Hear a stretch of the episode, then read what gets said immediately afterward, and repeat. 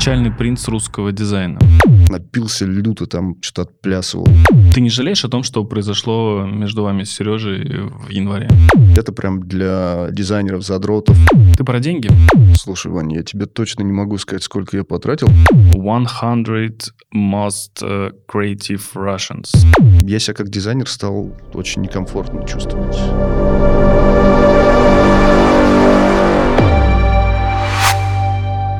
Всем привет, это подкаст «Не о дизайне», где мы говорим с дизайнерами не о дизайне, но и о дизайне говорим тоже. Сегодня в гостях арт-директор и соучредитель Чармер. Правильно сказал? Да. Александр Гладких. Привет. Я тебя специально назвал Александром Гладких, потому что везде ты пишешь Саша Гладких. Привет, меня зовут Саша Гладких. Добрый день, меня зовут Саша Гладких. И везде тебя пишут Саша Гладких. Почему Саша? Слушай, мне очень нравилось имя Саша в э, немецкой коннотации. Оно пишется не совсем так, не как, э, ну, типа, из пяти букв, а там еще C есть. Э, Типа была такая группа KMFDM, э, очень старая, там из 80-х, типа индастриал какой-то. И там был такой чувак, Саша Конецко, или Конецко, какой-то украинец, который переехал и там начал устраивать какие-то революции музыкальные и все прочее. Мне что-то так понравилось, что у него так Саша написано. Я подумал, что это неплохо выглядит, а почему бы себе не- подстырить это. И теперь ты Саша Гладких. Да. Ну, кстати, знаешь, э, располагает. Александр как-то, да, вот как Иван, э, слишком официально звучит. Вот мне не нравится, когда меня называют Иван. Мгм. Это как-то э, чувствую себя немножко странно. Давай, короче, немного познакомимся с тобой. И Давай. это будут э, вопросы, ну, достаточно быстрые такие. Мгм. Ну, хотя ты можешь отвечать, сейчас как у Дудя сказал, Да. можешь отвечать не быстро. Может, но- коротко, но не очень. Да. Э, Назови три любимых э, фильма или сериала своих. А, Фильмы, ой, сериалы, это Гриффины, обожаю. А, Это прослушка. Блять. И третий, третий, третий, ну, наверное, клиника. Заткни, заткни, заткни, заткни, заткнитесь все! Блин, клиника кайфовая. вообще. Да, очень крутой. Особенно мне концовки просто это, это прям киллер Мгм. фича. Мгм. Но они, правда, под- подспортились, по-моему, последние там два сезона, которые были, там уже какая-то просто, ну, паноптикум какой-то начался. Как у всех, в принципе, сериалов таких ситкомовых, у них уже под конец начинается, ну, совсем уже нечего там придумать, мне кажется, и начинаются там всякие мисти- мистические всякие проявления там и так далее. Но первые шесть сезонов, по-моему, классные.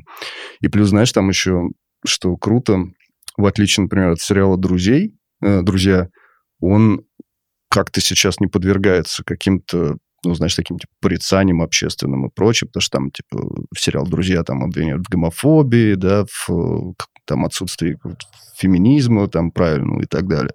А клиника прям как-то очень политкорректно шутила всегда, но при этом шутила смешно. Это, ну, довольно круто. И местами даже жестко. Да. А, еще вспомнил, мне очень нравится сериал «Офис». Да. А ты знаешь, я все хочу посмотреть его на кинопоиске, и он постоянно там выдается, но что-то вот э, я сейчас залип на теории большого взрыва. Мгм. И сейчас я на шестом сезоне, вот, а там всего, по-моему, не знаю, 11 сезонов, Мгм. и, и я боюсь идти туда дальше, потому что эти сезоны, они прям, прям классные. Слушай, я вот его где-то после шестого сезона и перестал смотреть, потому что первые были прям классные, но что-то там тоже уже э, как-то начал юмор повторяться один и тот же постоянно, и опостылило. А вот «Офис» очень крутой, именно американский.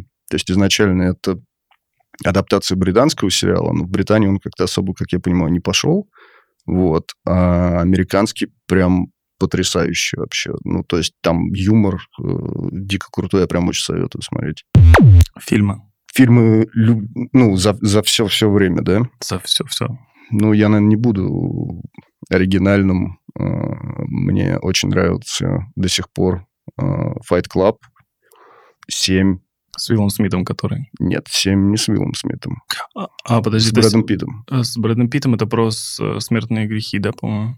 Да, да, да. Окей, да, классный. И, и, и, и, и, и третий. На самом деле, третий очень сложно вспомнить, потому что много, на самом деле, фильмов. Э, Очень нравится один фильм, э, достаточно странный, э, называется «Баффало 69», по-моему, или 67, я не помню точно даже, как называется. Я его смотрел раз шесть.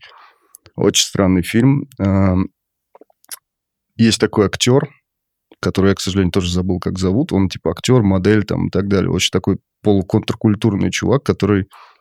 Э, это, по-моему, режиссерский дебют был, он сам там снимается в главной роли. Э, Гал у него фамилия.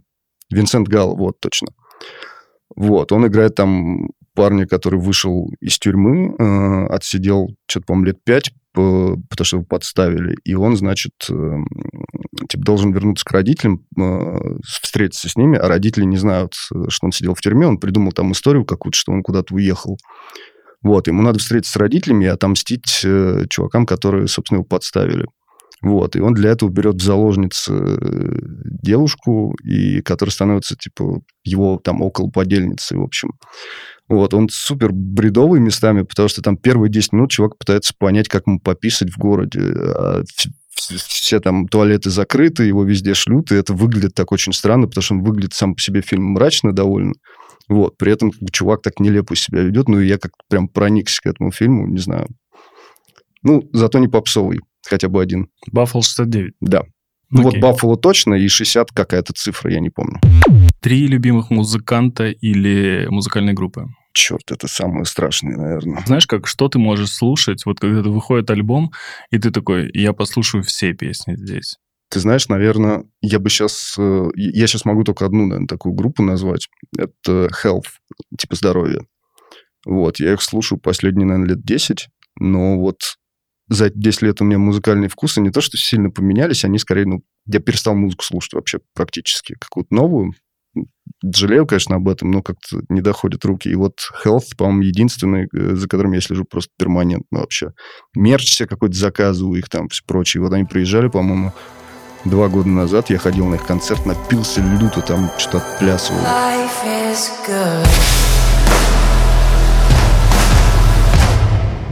фестивале боли это было, даже половину не помню, как это проходило, но это прям вот, мне кажется, великая группа. Вот, а остальное все какая-то мелочь, которую прям сейчас сложно, сложно, честно, вспомнить. Три любимых книги. Так, наверное, это будет «Заповедник» Довлатова, это будет «Преступление и наказание», и мне кажется, что это будет «Удушье» у Паланика. Ну, вообще, в принципе, можно практически любой там роман Паланика взять, они мне все очень нравятся, поэтому ну, практически любой известный. Или «Снаф», например, у, них, у него тоже очень крутая книга. Я читал, э, по-моему, называется «Призрак». «Призраки». Есть такой, да. Я читал ее очень давно. Прикольно. Но, но больше я Паланика читать не хотел после этого. Не знаю почему.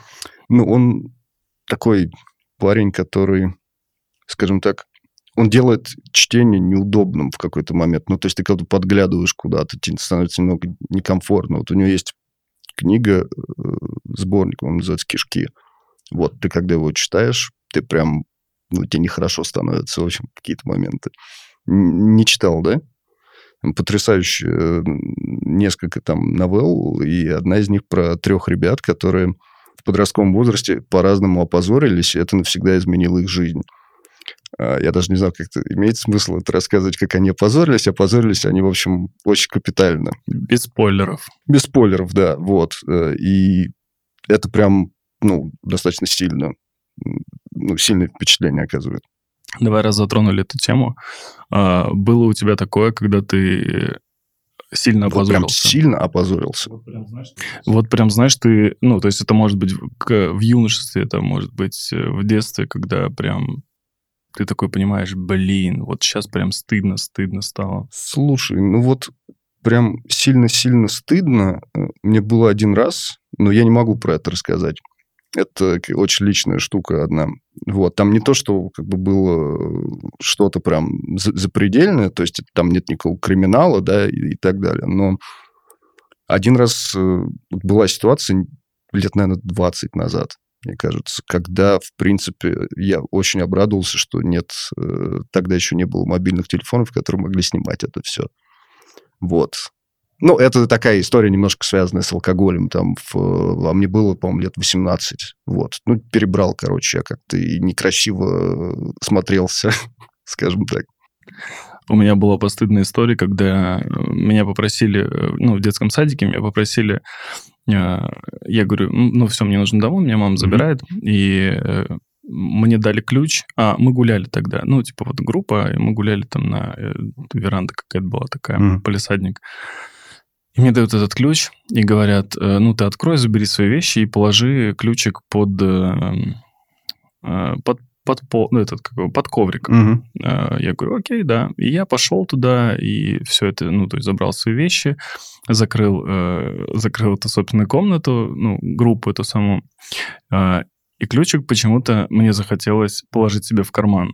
Угу. Вот, у меня такие были э, темно-синие маленькие шорты, и я в этот маленький кармашек засунул этот ключик, который единственное, что-то могло влезть в этот ключик. Угу. Вот, и потом на следующий день Тогда же не было мобильных телефонов, позвонить никому нельзя было. И на следующий день меня э, воспитательница меня отругала при всех. И нашли этот ключик, и мне было дико стыдно, причем потому что я не понимал вообще, зачем его взял. Угу. Но сам факт того, что мне почему-то захотелось его забрать. Может, у меня не было ключей, поэтому я такой, ну, блин, ну хоть ключ у меня будет. А та же история с ручкой. Угу. Я, я один раз украл ручку в детстве. Она была черная. Для меня это было, ну, представляешь, просто черная ручка. Она, она сама по себе вся черная угу. была. Я такой думаю, блин, это же это как круто. Я никогда не видел таких шариков. Я хочу обладать этим предметом. Да, все верно. Знаешь, что подумал? Что э, интересно было бы в начале разговора поговорить о онлайн-образовании. Угу, давай. А, как ты относишься к онлайн-школам и к онлайн-образованию в частности? Мне кажется, что если мы говорим про дизайн, то в целом достаточно положительно, скажем так.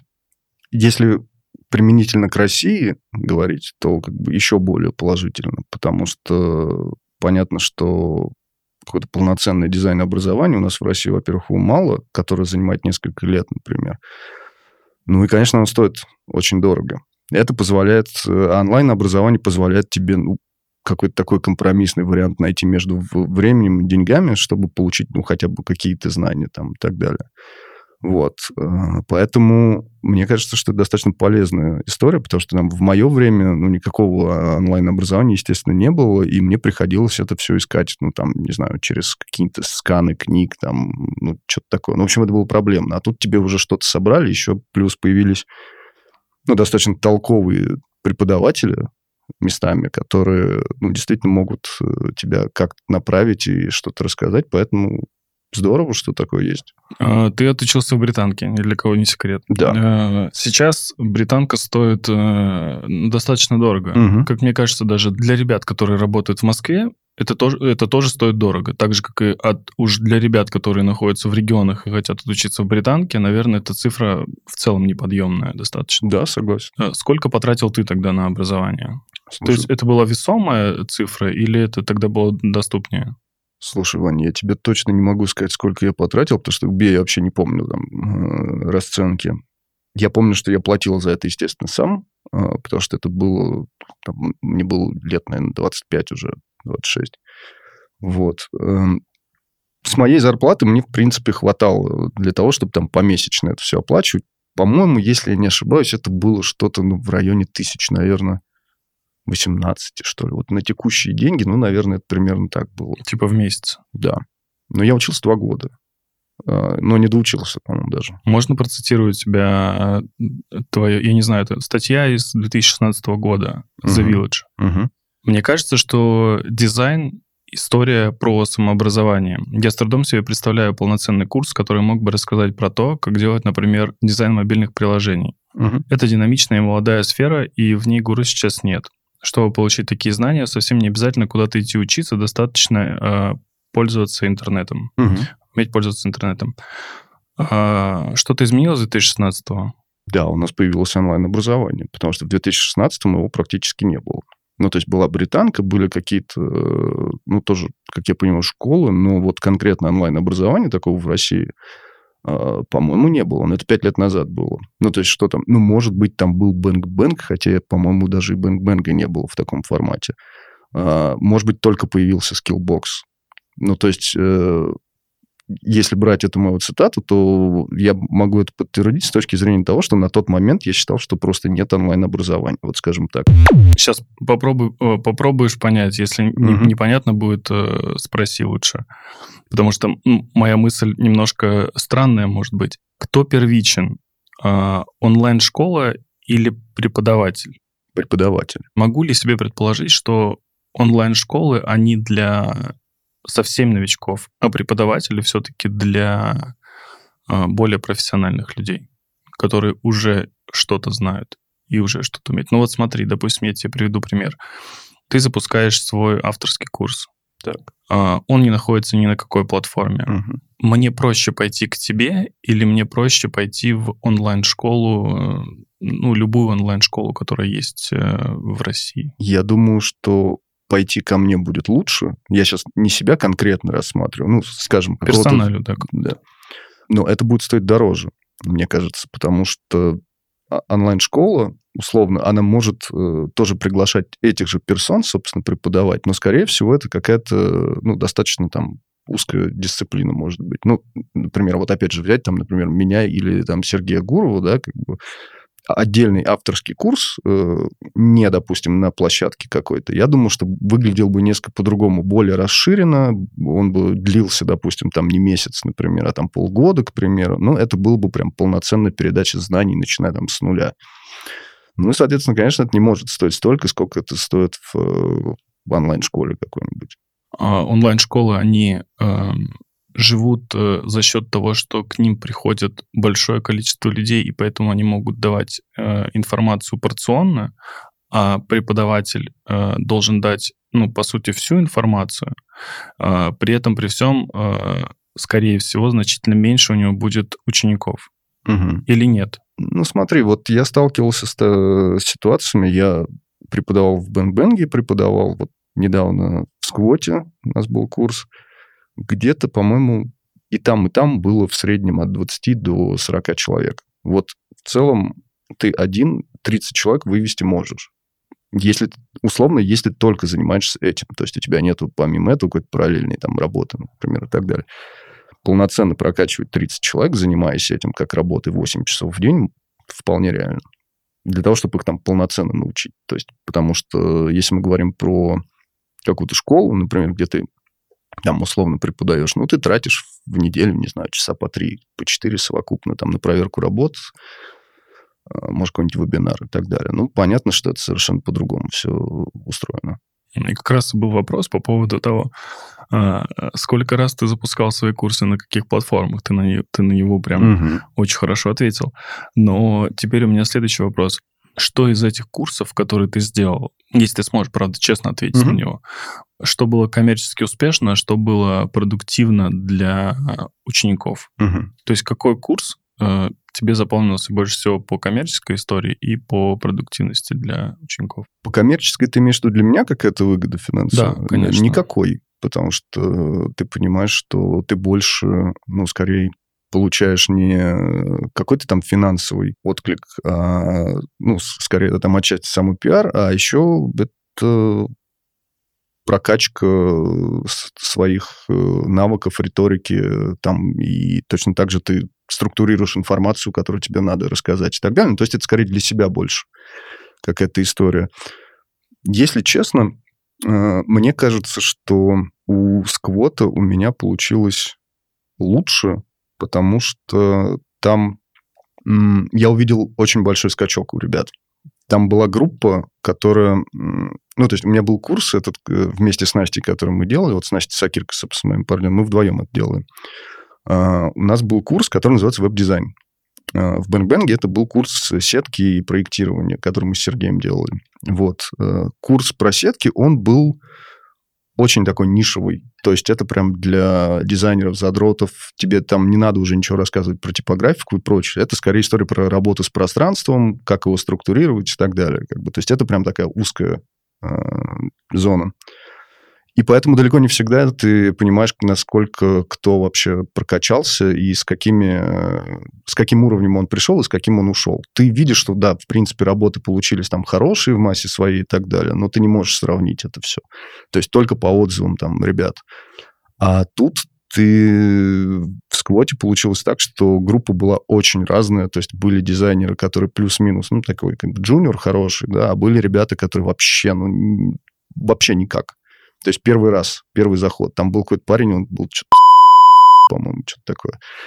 Как бы я когда увидел его первую работу, ну, у меня просто отвалилась челюсть, потому что, знаешь, иногда тебе кажется, что ты хочешь сказать, типа, тебе не надо этим заниматься, а ты не можешь это сделать. Ну, потому что, во-первых, люди тебе платят за деньги, во-вторых, как бы ты, ну, я не могу брать на себя ответственность и говорить кому-то, что, знаешь, дизайн это не твое, чувак.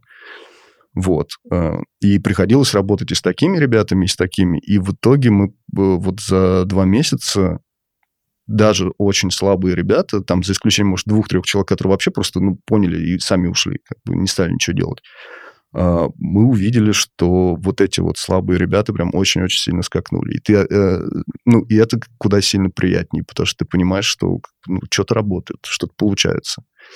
Вот, поэтому, наверное, интереснее оказалось работать с э, новичками. То есть, по большей части, работа преподавателем в онлайн-школах — это типа прокачка себя как инфлюенсера, Э, в дизайне, условно, и в том числе прокачка себя как э, ментора какого-то. Да, и я бы еще третий, наверное, добавил пункт. Это все-таки, ну вот, например, то, что мы с Сергеем делали, там очень интересная история была, потому что ты сам учишься каким-то ходам, приемам, потому что ты видишь, как работают еще другие мозги, как бы, которые тоже Э, погружаться вот конкретно в эту проблематику, и ты понимаешь, что еще вот такие варианты бывают, вот такие, и это как бы тоже повышает твою собственную насмотренность. Ну, то есть это круто. Учиться в онлайн-школах проще, чем в вузах? Ну, я думаю, что да, конечно. Ну, вот смотри, в вузах тебя никто не тащит. Не сдал, не выучил, до свидания. Угу. В онлайн-школах все по-другому. Но и там, и там, вот ты хорошо правильно заметил, люди платят деньги. Угу. И там, и там. В чем проблема? То есть почему, э, ну, бывает ли такое, и, наверное, бывает, но очень редко, что человека могут, ну, не то чтобы отчислить, а сказать ему, чувак, у тебя ничего не получается. Общем, mm-hmm. наверняка такое бывает, что у тебя ничего не получается, сорян, но как-то тут очень мягко с этим обходится. Mm-hmm. В вузах с этим не церемонится. Не выучил, не сдал, не, не умеешь, э, ну, как бы, извините. Mm-hmm. Вот. У тебя есть э, все для того, чтобы учиться. У тебя есть учебники, у тебя есть лекции, у тебя есть э, э время на то, чтобы заниматься. Э, пожалуйста, занимайся. Не нравится, уходи. А ждет ли такое будущее онлайн-школы? Слушай, ну в онлайн-школе же тоже примерно такая система. Окей, тебя никто там не пушит ни с чем и не угрожает тем, что ты вылетишь, но как бы ты же точно так же можешь просто там в середине или там чуть ли не в начале слететь просто потому, что ты понимаешь, что тебе это не заходит никак, и все. Ну, то есть в ВУЗе еще такая история, что, скорее всего, ты держишься за это место, потому что либо ты попал туда бесплатно, я сейчас сложно себе представляю, что у нас ну, есть какой-то классный ВУЗ, э, куда ты можешь бесплатно поступить и учиться там дизайну. Наверное. Ну, окей, может, какая-нибудь там полиграф. Вот. И ты как бы понимаешь, что тебе там стоило достаточно больших, например, усилий, чтобы туда только поступить. А тут тебе не надо ничего, тебе надо просто денег заплатить, и все.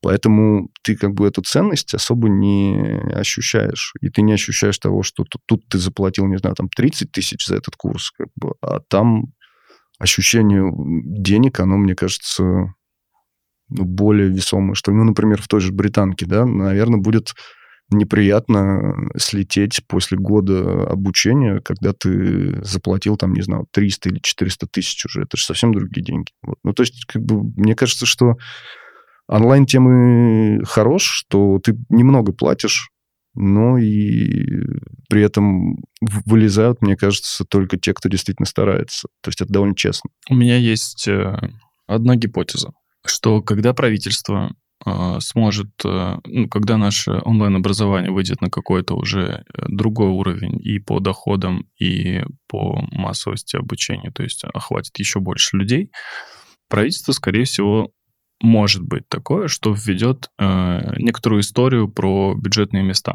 Угу. И скажет, ну, ребят, ну, вы, конечно, обучаете, у вас э, коммерческая там организация, но давайте сделаем не так много, 10% людей, которые будут к вам приходить и смогут попасть бесплатно к вам. Mm-hmm. Во-первых, как ты думаешь, хорошо ли это? А, во-вторых, может ли такое быть? Ну, ты сейчас э, говоришь про общее образование вообще в целом. Ну, то есть э, не, не про дизайн. Ну, я, допустим, говорю в частности про школы типа Geekbrains, Skillbox, Bang Bang, э, Нитология. То есть что у них появится какая-то квота, Да. которую оплачивает государство. Да. Кажется, что идея сама по себе неплохая, но я думаю, что государство просто пока не смотрит, мне кажется, в эту область. Ну, то есть нам, типа, не до дизайна, мне кажется. Мне последние там пару лет вообще кажется, что, в принципе, дизайн в России сейчас он как-то упал в цене. Э, Ценность дизайна сейчас как будто бы пропадает. Ну, я думаю, что это отчасти связано с, ну, с той же пандемией, да, а, но и как-то, в общем, я себя как дизайнер стал очень некомфортно чувствовать э, у нас. Ну, это какая-то отдельная история, я понимаю, извини, что пер- перешли как бы немножко на другое. но, Ничего. э, Ну, то есть я прям чувствую, что быть дизайнером сейчас с большим опытом как-то стало как будто бы не очень круто, что ли.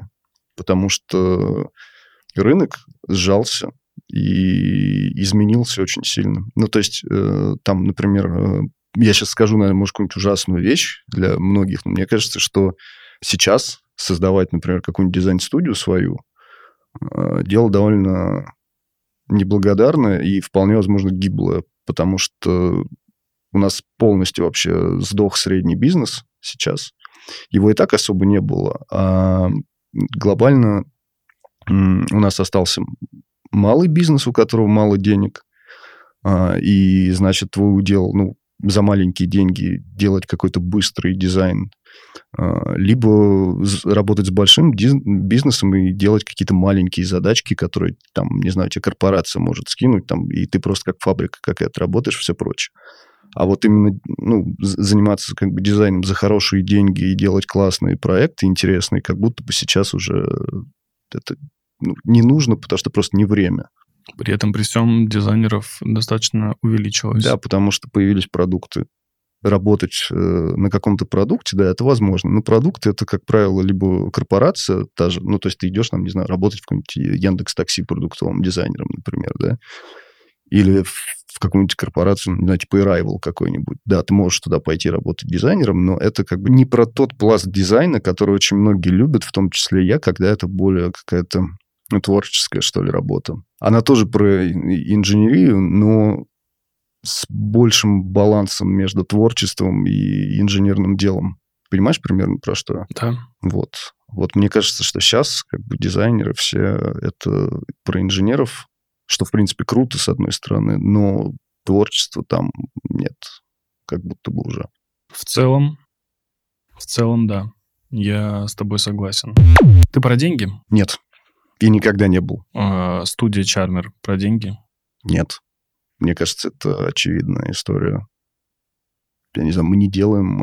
э, Если бы мы были про деньги, мы бы э, делали очень много работ. Э, У нас бы было какое-нибудь э, здоровенное портфолио, у нас был бы здоровенный штат сотрудников, и мы бы делали ну, что-то конвейерное такое. Конвейерное не значит плохое. Ну, то есть там мы бы были скорее, наверное, больше похожи тогда на, не знаю, на Пинкман какой-нибудь, да, или АИС. или АИС, да. да. А мне кажется, это ребята про деньги. Я, конечно, я не хочу этим никак там обидеть никого, Нет, но, ни в коем случае. но мне кажется, что да, это про деньги. Ты попал э, в так, так называемый рейтинг, сейчас попробую по-английски сказать, плохо говорю по-английски, 100 most э, creative Russians. Да. И я так понимаю, что ну, сначала все удивились, о, первое место. Но я так понял, что первое место все-таки из-за того, что ты по алфавиту шел, а мест на самом деле там никаких не было. Да, там не места, там просто 100 человек. То есть там нет никакой иерархии. Просто тебе повезло с именем и фамилией, Да. и ты... А я прям там первый, что ли? Да, если... Кошмар какой. Да, если выбрать э, индустрию э, дизайна, то ты там первый. Ха, выкуси Лебедев, да?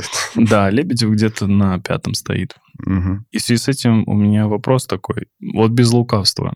Ты узнал об этом. Как ты об этом узнал, во-первых? И что ты чувствовал в этот момент? Смотри, это действительно очень странная история для меня. Было это примерно так.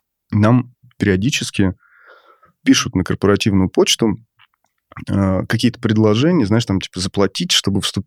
тебя выпустили в каком-то журнале, там, какая-то такая хрень. Вот. Я корпоративную почту вообще практически не просматриваю. Там, и у нас бывает раз в неделю, когда мы смотрим там какие-то обращения по заказам, а вот эту всю хрень мы обычно спихиваем на ну, типа на менеджера, там иногда менеджер приходит, говорит, слушай, вот там какое-то такое обращение. И тут, значит, где-то это год назад, наверное, было, но вот примерно в это время, значит, Саша, вот наш э, менеджер, э, скидывает нам, значит, в общий чатик вот этот, э, ну, типа, проектный такой, говорит, вот тут нам написали, типа, что там ты, Саш, попал в какой-то рейтинг, они просят там какую-то инфу про тебя. Я говорю, слушай, возьми там из интервью что-нибудь, ну, что-нибудь вставь, слушай, мне вообще, типа, не до этого.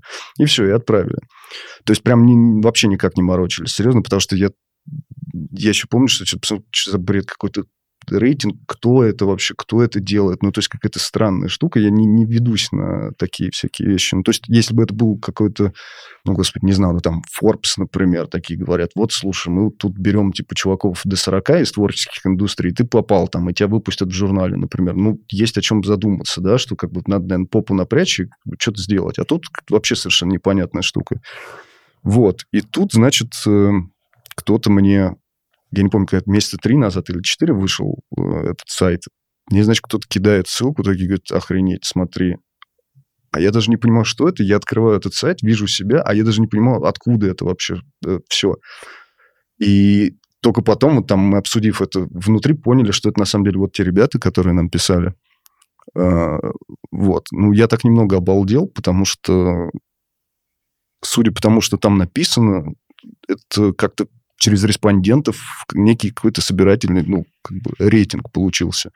То есть как я туда попал, ну, честно, я понятия не имею. Я не понимаю, кого опрашивали, как бы по каким критериям. Ну, серьезно. А, а ты спрашивал кого-нибудь из экспертов, ну, типа, э, ребят, вас хоть кто-нибудь спрашивал вообще? Ты знаешь, нет, не спрашивал, если честно. Мне просто интересно. То есть, может быть, действительно была какая-то рассылка, и какие-то, ну, то есть, каким-то студиям приходило это, и... Угу. Но это, это как? Это, это круто, это не круто? Что, что ты тогда подумал уже, когда осознал это, что вот вышел этот сайт, и, и тебе написали? Слушай, ну, э, тут два момента. С одной стороны, действительно круто, потому что тебя ставят там на один уровень, не знаю, там с Ниной Кравец или Дудем, например, да, это, ну, неплохо. А еще там какие-то замечательные режиссеры есть, по-моему, и так далее. Ну, то есть ты как бы не, не до конца вообще осознаешь вот эту градацию. Ну, то есть кажется, что это все просто какая-то муть, потому что, ну, не могут люди с, с настолько разными достижениями как бы попадать в один этот рейтинг. Вот. Э, я не знаю ценность этого рейтинга, ну, то есть кто его собирал, что это за люди, насколько он значимый. Но мне кажется, что в целом э, я думал, что это неплохо будет э, работать, если бы я, например, переехать куда-то в другую страну хотел, я бы мог так дать ссылочку на этот сайт, смотрите, я тут в 100 самых креативных чуваков России. Может быть, это как-то может помочь там при каких-то таких раскладах. А так, в целом, ну, ни от него ни тепло, ни холодно. Ты же понимаешь, что, ну, то есть там было не так много людей из э, дизайн-студий, угу. вот, и выбрали тебя. То есть даже если, э, ну, там, эти эксперты, которые, которые это делали, даже если они опрашивали кого-то из своих, то ты представляешь, что ну, по-хорошему, тебя знают угу. те люди, которых ты не знаешь, и они считают тебя экспертом и дают возможность тебе именно быть э, в 100, э, в рейтинге 100 самых креативных э, людей угу. России. Угу. Мне кажется, это круто. Ну, да, Ваня, согласен, это круто. А, сложно ну, мне всегда сложно представить, типа, почему я являюсь, допустим, этим человеком, почему я попадаю в это все. У меня э, была на эту тему гипотеза, что просто мне как-то очень повезло несколько раз с интервью, потому что у них были какие-то очень говорящие заголовки, которые иногда продают это. Ну, то есть, знаешь, если там я раньше дико не любил э, всяких дизайнеров, э, которые, знаешь, постоянно по 10 раз в день целуют себя в задницу, говоря, какие они классные, потому что мне казалось, ну, что, ну, как бы я вообще не про это. То есть у меня скорее, наоборот, синдром самозванца какой-то в этом плане. И меня, ну, эти люди вызывали обычно какое-то презрение. А потом я просто понял, что если ты будешь постоянно стоять на улице и кричать, какой ты классный, то это работает. И вот здесь, может быть, сработала такая же история, что там, не знаю, на Вилладже на каком-то или на Лэми, по-моему, был материал, э, там, типа интервью со мной, где было написано, что дизайнер, который сделал какие-то самые, что-то известный сайт России, что-то такое. Ну, это как бы абсолютно лживый заголовок.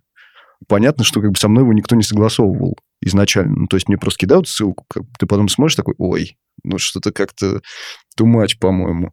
Но, видимо, это какое-то оказывает влияние, допустим, на людей, которые не имеют отношения напрямую к дизайну. Ну, например, там, они имеют отношение к, к индустрии в целом. Ну, наверное, когда они это смотрят, на них э, это работает. И, ну, типа, популярность какая-то от этого, медийность появляется, и все. Вот и в этот день, когда, собственно, вот это, э, все начали это постить, э, тебя завалили в личку? Или, или в комментариях о том, что «Вау, смотри, смотри, смотри, ты здесь, ты здесь». Нет, нет, пару раз было. Просто да, вот там приятель прислал, я не помню кто. И, и, и все. Нет, никто не писал ничего. Ты любишь черный цвет? Да. Ты везде появляешься в черном. Ну, почему сейчас я в хаке? Но у тебя черная рубашка. Окей. Скажи, пожалуйста, у тебя даже сайт э, в черном. Ты, кстати, ты делал сайт? Да, эту версию, да. А почему такая любовь к черному? Слушай, ну, я люблю черный. И, наверное, это комната прям для тебя. Комната для тебя прям. Да, да, класс. Ну, нет, кстати, вот в черных комнатах я не, мне как-то не очень. Вот, ну то есть, слушай, это какая-то история из э, детства. У меня мама очень любила э, носить черную одежду как-то, и она мне вообще вкус привила. То есть она у меня как бы женщина для того времени, ну, для 90-х годов, она прям очень так со вкусом одевалась. Она любила всю дорогую обувь, хотя мы как бы совершенно не богатая какая-то у меня семья, то есть это два инженера просто. Но она как-то умудрялась что-то где-то найти. Вот. Э, и она мне ну, как-то так плавненько подсаживала на то, что там стро, строгая одежда там какая-то, это хорошо. Строгая не в плане того, что там в пиджаках ходить, а вот такая вот не, не кричащая, не броская. Вот. И это как-то потом в дизайн переросло. Плюс я еще... У меня достаточно такой хмурый бэкграунд с точки зрения музыкальных вкусов.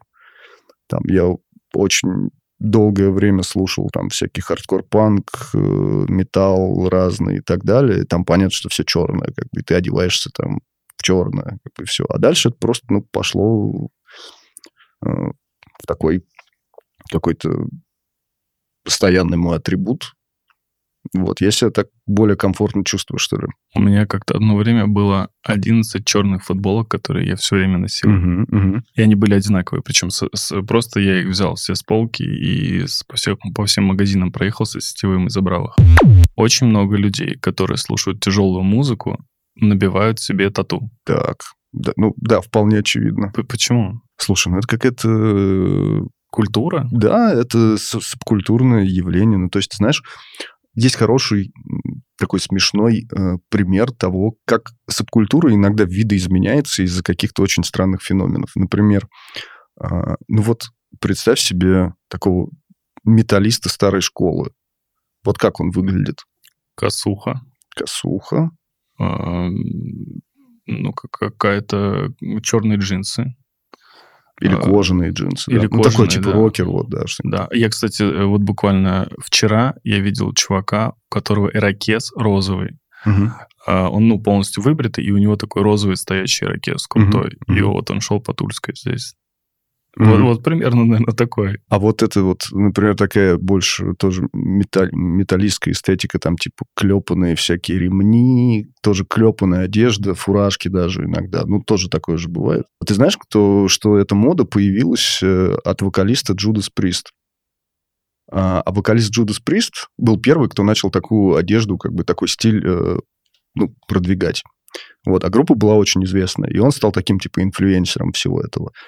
А через 20 или через 25 лет выяснилось, что он на самом деле гей, а, и вся вот эта эстетика, она шла из гей-клубов и садомаза.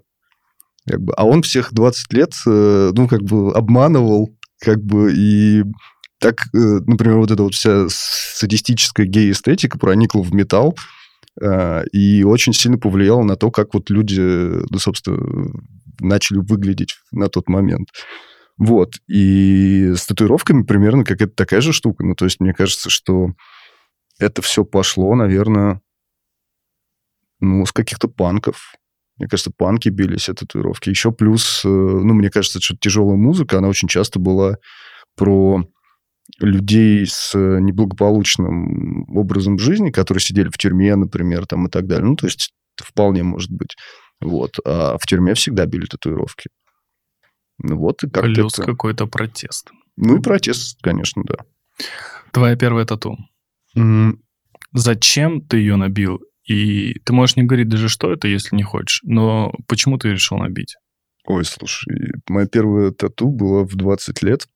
Сейчас от нее уже ничего не осталось, потому что я перебивал три раза.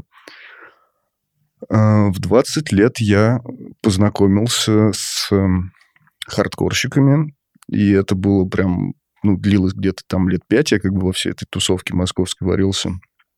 А, И тогда, ну, типа, иметь татуировку было достаточно, ну, не то что статусно, как бы, там тогда не было такого количества забитых людей, там, знаешь, вот с этими рукавами и все прочее, это было, ну, прям вот, типа, супер круто. Но это стоило денег, это, ну, как бы не каждый себе мог позволить. То есть это сейчас там ходят половина забитых э, там и с лицом и так далее. А тогда это было, ну, прям достаточно дорого. И первая татуировка, которую я сделал, это были какие-то, блин, я даже не знаю, что это, э, полукрыло, полужабры.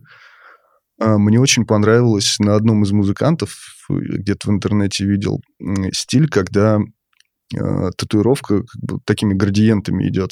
То есть вот эти полутона. А, Потому что у нас-то в России в основном были ну, наколки, то есть контурное все. Ти- Типа пудра такая. Или как? Или нет? Ну, вот как японский стиль, например, какой-то, да, когда вот волны там рисуют, они как бы плавно черный цвет так в прозрачность уходят. Мгм. Ну, то есть такие вот полутона. Мне, и я подумал, что не знаю, что придумать, я хочу себе просто эти полутона забить. Вот, и я забил себе такое крыло, как бы на руку. Вот, ну, надо мной ребята ржали некоторые, потому что такие, что это, ну, типа, что за жабры, как бы странно. А там ни рисунка, ничего, как бы нет, ну, то есть ни идеи никакой не было, просто типа жабры, такие полоски, как бы все. Вот, а потом я на них э, через какое-то время карпов э, нафигачил, цветочки, и это все разрослось просто типа в рукав такой, как бы. А, ты любишь делать что-то руками? Ну вот сажать э, цветы, не знаю, пилить э, из, из дерева что-то, рисовать. Да, скорее не рисовать, мне действительно нравится ручной труд э, в плане того, что он достаточно хорошо выгружает мозг. И как-то в- в- ну, он похож так немного на медитацию, что ли, для меня. То есть у меня выключается в этот момент э, там условно какой-нибудь контрол-фрик, и там мыслительные процессы особо не, ну, не разгоняются, и ты можешь э, там дров поколоть, например, попилить что-то. То есть я иногда езжу там к родителям своим на дачу, чтобы что-нибудь поделать. Ну, просто потрудиться там, не знаю, помочь им как-то и так далее. И это, в принципе, ну, выгружает хорошо. Но я это не часто делаю. Что означает два топора? Ам, они означают несколько вещей. Во-первых, это... Во-первых, это красиво. Так.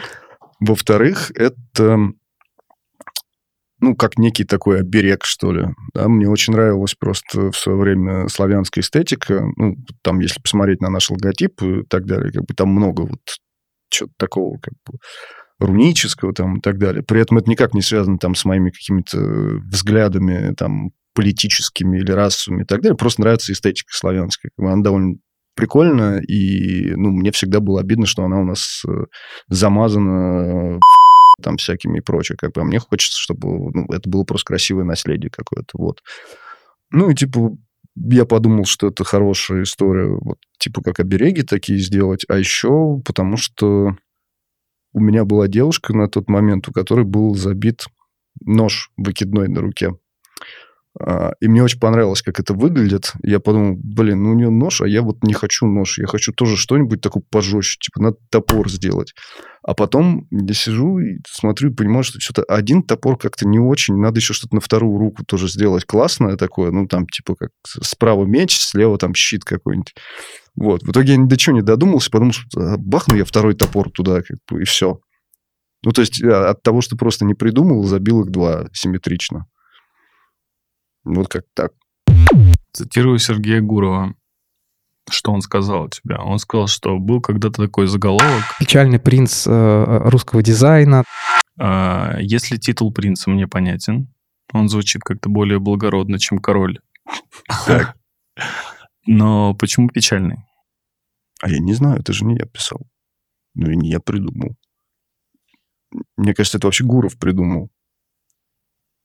У него какое-то такое восприятие меня, видимо, было. Когда я смотрел э, интервью с тобой, и э, весь твой об- образ э, наводит на то, что ты какой-то такой э, печальный человек, который слушает э, тяжелую музыку Мгм. с татухами в черной одежде, достаточно закрытый. Это так или нет? Ну, отчасти да. Просто очень многие люди, не, не зная меня лично, и- иногда ну, думают там, что я не закрытый, а слишком пафосный, например, или высокомерный. Вот, то есть э, там и Сережа, по-моему, рассказывал у тебя в подкасте, как мы познакомились. Мы случайно встретились, по-моему, в Нижнем Новгороде в, на дизайн выходных. То есть я шел с э, Сашей Ковальским. У бара сидел С- Саша Гладких. А я Саше Ковальскому говорю, вот я начал свою практику вот с того, что я а, вдохновлялся работами Саши и вообще всегда мечтал с ним познакомиться, но стесняюсь. Вот. Ну и Ковальский просто толкнул, сказал, вот вы знакомы. Оказалось, что он меня знает. И мы задружились. Прочее, что почему-то я вызываю у людей какое-то такое ощущение, что я просто какой-то охреневший, хмурый чувак, к которому лучше вообще никогда не подходить, и- а еще он злой. Вот. Ну, с одной стороны, это, конечно, неплохо, потому что это... Ты злой? Нет, я не злой. Я добрый. Эм, Ну, это какой-то, может быть, был такой защитный образ, там, лет 10 назад, но я как бы до- до- довольно давно уже вылез из этого состояния. Ну, хмурый, хмурый, да, может быть. Ну, то есть я как бы не, не сказать, что там душа компании. Вот. Похож, в принципе, на... Вот как сайт студии выглядит, вот примерно, да. Это ты. Ну, чуть-чуть. Я зачитаю один комментарий. Подскажи, насколько э, это определение точное. Определение тебя. Давай. А, Дмитрий Карпов писал. Знаешь такого, нет? Конечно. А, Мне всегда нравилось в тебе достоинство и сдержанность. Ты часто в себе гасишь все раздражения. Не хочу давать советы, не буду. Ты хороший человек, и я понимаю, когда срывает крышку, но не ломай дров. Тут все вокруг немножко ебать по-свойски. Мгм. Насколько точно определение тебя? э, достоинство, сдержанность, э, гасишь в себе раздражение. Ты знаешь, я вот... э, Это хорошая еще цитата в плане того, что ты, наверное, хочешь меня еще про, про этот пост спросить, да? Черт. Э, Ну, смотри, э, у меня бывают ситуации, в которых мне действительно срывает крышку. Их не очень много. Вот это была как раз примерно такая ситуация. В принципе, я сильно-сильно стал спокойней с возрастом. Ну, то есть там если, не знаю, мой Facebook посмотреть, я особо вообще не, ну, ни на какую там повестку больше не высказываюсь уже несколько лет и прочее, потому что, ну, мне кажется, этого очень много, как бы, людей со своим очень ценным мнением, которое никому не нужно. Как бы Вот я это в себе как-то преодолел, и, ну, то есть я высказываюсь крайне редко, только в случаях, ну, прям, когда меня совсем задело что-то. Вот. И, и, и то я жалею о том, что иногда, ну, крышку срывает, да. Я тебе прямой вопрос задам. Давай. Ты не жалеешь о том, что произошло между вами с Сережей в январе? Нет. Вообще нет. Я бы не хотел обсуждать какие-то там подробности, потому что это ну, какая-то Санта-Барбара, а еще это вообще никому на самом деле не интересно. Я могу сказать, что просто я очень не люблю вещи, связанные с э, пропагандой насилия любого.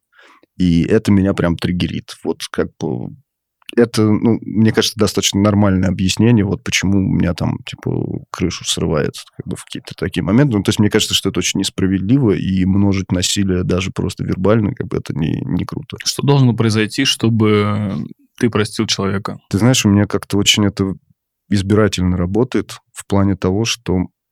Это обида или злость? Это злость, обиды нет. Я вообще редко обижаюсь на людей. Я просто э, сразу беру, разочаровываюсь, и это, к сожалению, очень часто происходит навсегда. У меня было несколько раз э, в жизни ситуации, когда я там мог близко общаться с человеком, а потом просто происходила, ну, какая-то вот, знаешь, такая мелочь, которая почему-то вот тебя прям очень сильно кольнуло. Вот кольнуло настолько, что ты как бы готов все вот одним днем разорвать с человеком отношения. Вот у меня было несколько раз такое, как бы все, я никогда не жалел об этом. У тебя есть люди, которые близки тебе по твоей натуре, э, взгляды которых ты разделяешь в дизайн-сообществе? Ты имеешь в виду политические взгляды? Не-не, что? вообще жизненные. Слушай, ну жизненный на самом деле э, прозвучит, может, немножко удивительно, но вот я как раз-таки достаточно симпатизирую жизненным именно взглядом, ну, например, того же Артема Геллера, потому что я считаю, что он, ну, как бы его можно там любить и ненавидеть и так далее, как бы у нас там нет совершенно никаких между собой дел или там каких-то позиций общих, связанных там с той же политикой и прочее. То есть мы вообще не, ну, как бы на эту тему не общаемся никак. Но мне нравится его рассудительность. То есть, э, да, Тёма там, может быть, вот сделал ошибку про этот конкурс какой-то, но он ее, ну, ну сделал, сделал, окей, мы все там иногда совершаем ошибки, но он не, а, по-моему, особо не провоцировал никак, никогда публику там жестко, ну, как мне показалось, например. Вот, кто еще? Миша Жашков мне очень близок. Как, ну, он, ну, я его воспринимаю как такого мудреца прям, скажем. И мне тоже нравится его вот спокойствие. Я не люблю истеричных людей, особенно истеричных мужчин, э, которые вот по любому поводу что-то начинают там писать у себя в Фейсбуке для того, чтобы поэпатировать публику или просто типа высказать свое очень ценное, неэкспертное мнение на тему чего-то. Вот такие люди мне не близки. Исходя из этого можно делать какие-то выводы по поводу там моего отношения к каким-то людям. Мне очень нравится, как э, себя ведет Наташа Климчук. Да, Наташа тоже. Да. Очень, очень достойно. Причем и в интервью, которые я смотрел, и в своем Фейсбуке достаточно как-то прям мне импонирует. А, Из той же статьи 2016 года про The Village э, зачитаю твою цитату. Я подумал о том, чтобы уехать, открыть еще один офис и поработать с европейцами или американцами. А Если ты в течение пяти лет, э, сидя на одном и том же месте, в одном и том же офисе, делаешь одно и то же, это превращается в день сурка. Мгм. Ну, дальше не буду дочитывать, ты примерно понимаешь Мгм. посыл. А, есть еще желание уехать? э, и вообще, как дела с заказчиками не из России? С заказчиками не из России у нас дела лучше. Ну, то есть пять лет назад условно их не было вообще. Так они у нас появляются. Не сказать, что в каком-то большом количестве, но они достаточно большие. То есть, ну, к сожалению, пока мы не можем ничего, наверное, показать, что сделано было там за последние два года. Ну, у нас есть там несколько кейсов, которые как бы не из России, но при этом они тоже на русском языке есть. То есть это какие-то русские ребята, которые что-то открыли где-то там. Вот, а есть прям один большой кейс, большая дизайн-система для огромной к- компании американской, которая под NDA до сих пор находится, и они вообще ее хотели там релизнуть что-то год через два еще. И мы просто ну, не можем прям это показать. Но это был очень крутой опыт, как бы интересно. Вот. Сейчас тоже, ну, какие-то такие процессы происходят. А по поводу открыть новый офис э, где-то мы сейчас находимся на каком-то этапе переосмысления вообще рода деятельности, что ли, немного, потому что вот как раз проблема, которую я тебе озвучил там в начале разговора по поводу того, что быть высококвалифицированной, ну, я все-таки, мне кажется, могу говорить про нашу студию, что в ней работают высококвалифицированные дизайнеры, а, которые ну, могут делать как бы продукт высокого качества, они в России как будто бы сейчас не востребованы. И мы в связи с этим вот как раз, да, может быть, смотрим немного а, на переход больше работать там с западными компаниями. Или, например, ну, действительно, там вопросы переезда, они тоже ну, как бы висят пока в воздухе. То есть я не могу ничего сказать точного, потому что ничего точно пока не решено. Сейчас вообще довольно сложно какие-то решения принимать глобальные, потому что ну, ты сам видишь, что происходит последние полтора года. Ты хотел бы уехать, потому что ты хотел бы сменить, э, ну, из э, статьи понятно, что ты хочешь сменить э, локацию не потому, что тебе здесь не нравится, а потому что, ну, условно, ты сделал здесь все, что хотел, и теперь хочешь перейти. Или это не так? Смотри, с профессиональной точки зрения, да, потому что, например, если рассматривать там нашу студию за 10 лет, то у нас такой не самый хороший кейс. Мы как Бенджамин Баттон немного типа самый крупный проект, который мы сделали в плане там охвата, например, был у нас в самом начале фактически. Ну, то есть, типа, крупнее, чем лента, не было никогда ничего, потому что, ну, типа, там 15 миллионов человек, ну, ни одного проекта, который мы делали дальше, конечно, такого охвата никогда не было. И с каждым годом, например, если мы говорим там, например, про СМИ, то с каждым годом масштаб этих СМИ, он становится все меньше, меньше, меньше. Потому что, во-первых, ты всех крупных уже сделал, а во-вторых, ситуация тоже в стране с медиа меняется, и э, ты ну, вынужден работать уже с более и более мелкими или новыми игроками какими-то на рынке. То же самое, ну, соответственно, происходит с э, корпоративным сектором, в котором Раньше казалось, что такого бизнеса довольно много, а сейчас ты понимаешь, что, в принципе, а, государство тоже сделало очень много для того, чтобы перестать с этим работать. Ну, то есть под средним бизнесом я имею в виду, ну, например, какие-нибудь госструктуры типа музеев государственных или парков или еще чего-то. Все, что находится на госфинансировании, оно совершенно чудовищным образом через эти тендеры обрезается, и ты понимаешь, что тебе проще вообще не участвовать, чем как-то туда лезть, и в итоге работать либо себе в убыток, либо с какими-то неквалифицированными людьми. И, соответственно, ну, как бы вот этот сегмент весь, он тоже начинает как бы, отваливаться просто потому, что ты, ты понимаешь, что тебе это не нужно. Ты легко расстаешься с э, людьми, вещами, работой? С людьми либо очень тяжело, либо очень легко. Вот как-то среднего не бывает. А с вещами, да, вообще без проблем. Ну, то есть а, у нас с женой смешная штука, она все тащит в дом, а я все пытаюсь выбросить. И у нас постоянно батлы. Ну, то есть я без проблем могу просто взять и подойти к шкафу своему, э, собрать, не знаю, 20 э, футболок, которые там, не знаю, условно потеряли цвет или там помяли все прочее, и легко совершенно их там выбросить. Ну, у меня нет 20 футболок, конечно, ну, вот. Или какой-то хлам. Ну, то есть мне кажется, что как раз наоборот, чем меньше вещей, тем круче. Не знаю, там, три пары классных ботинок, пар джинс, футболки, там, и все, больше тебе ничего не нужно. Но это должно быть классное. Ты помнишь ощущение, когда ты, например, едешь в какой-то лагерь, детский, там, оздоровительный. Угу. И когда ты из него уезжаешь, то остается такой печальный осадочек того, что, о, все закончилось, и, ну, это так было классно. Ну, это может быть какие-то, знаешь, там, конференции, может быть, какие-то там дизайн-выходные угу. и так далее. У тебя, ты помнишь эти состояния? Слушай, не особо.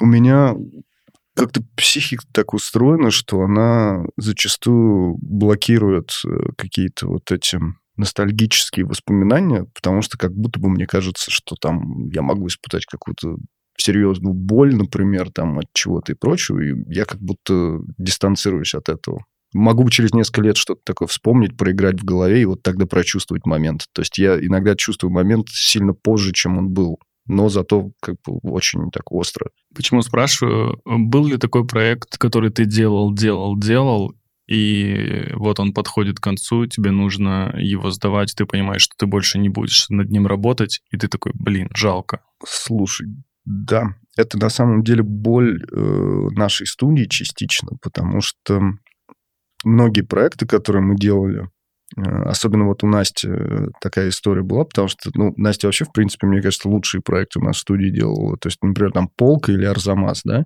это, ну, вот два таких проекта, которыми, э, ну, типа, я прям горжусь. Понятно, что сейчас Арзамас уже совсем другой, его переделали ребята там 10 раз и прочее, но мы были как бы у истоков всего этого создания, как бы вместе с, с командой той.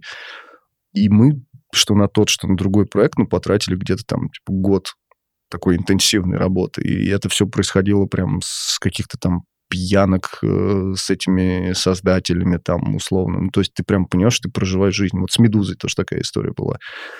И когда у тебя заканчиваются э, отношения с этим проектом, э, ну, у тебя такое ощущение, как будто немного ребенка твоего отжали чуть-чуть. И тебе, конечно, всегда обидно, когда с ним начинают происходить какие-то не очень хорошие вещи.